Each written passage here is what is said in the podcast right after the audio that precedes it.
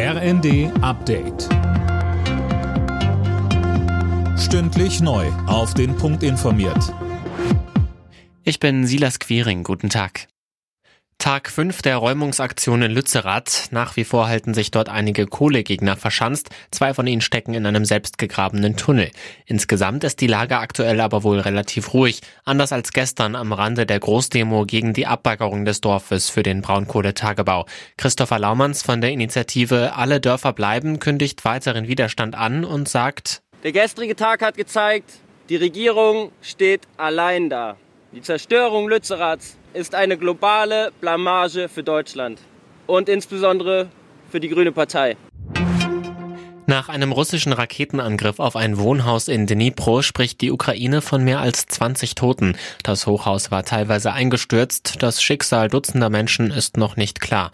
Die Ukraine wirft Russland Terror vor. Die Diskussionen über einen möglichen Rücktritt von Verteidigungsministerin Lamprecht gehen weiter. Die Stimmen nach Klarheit werden immer lauter, vor allem aus der Opposition. CDU-Chef Merz sagte, Mit diesem Wabern und äh, diesem Abwarten und diesem Zögern schadet man der Bundeswehr. Es wäre gut, wenn die Bundeswehr wieder einen Minister bekäme, der der Aufgabe gewachsen ist oder eine Ministerin bekommt.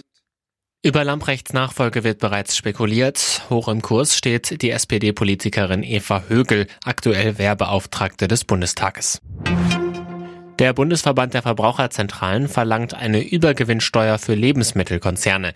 Der Bild am Sonntag sagte die Verbandsvorsitzende Popp, die Unternehmen und der Handel würden sich in der aktuellen Krise mit enormen Preissteigerungen bereichern.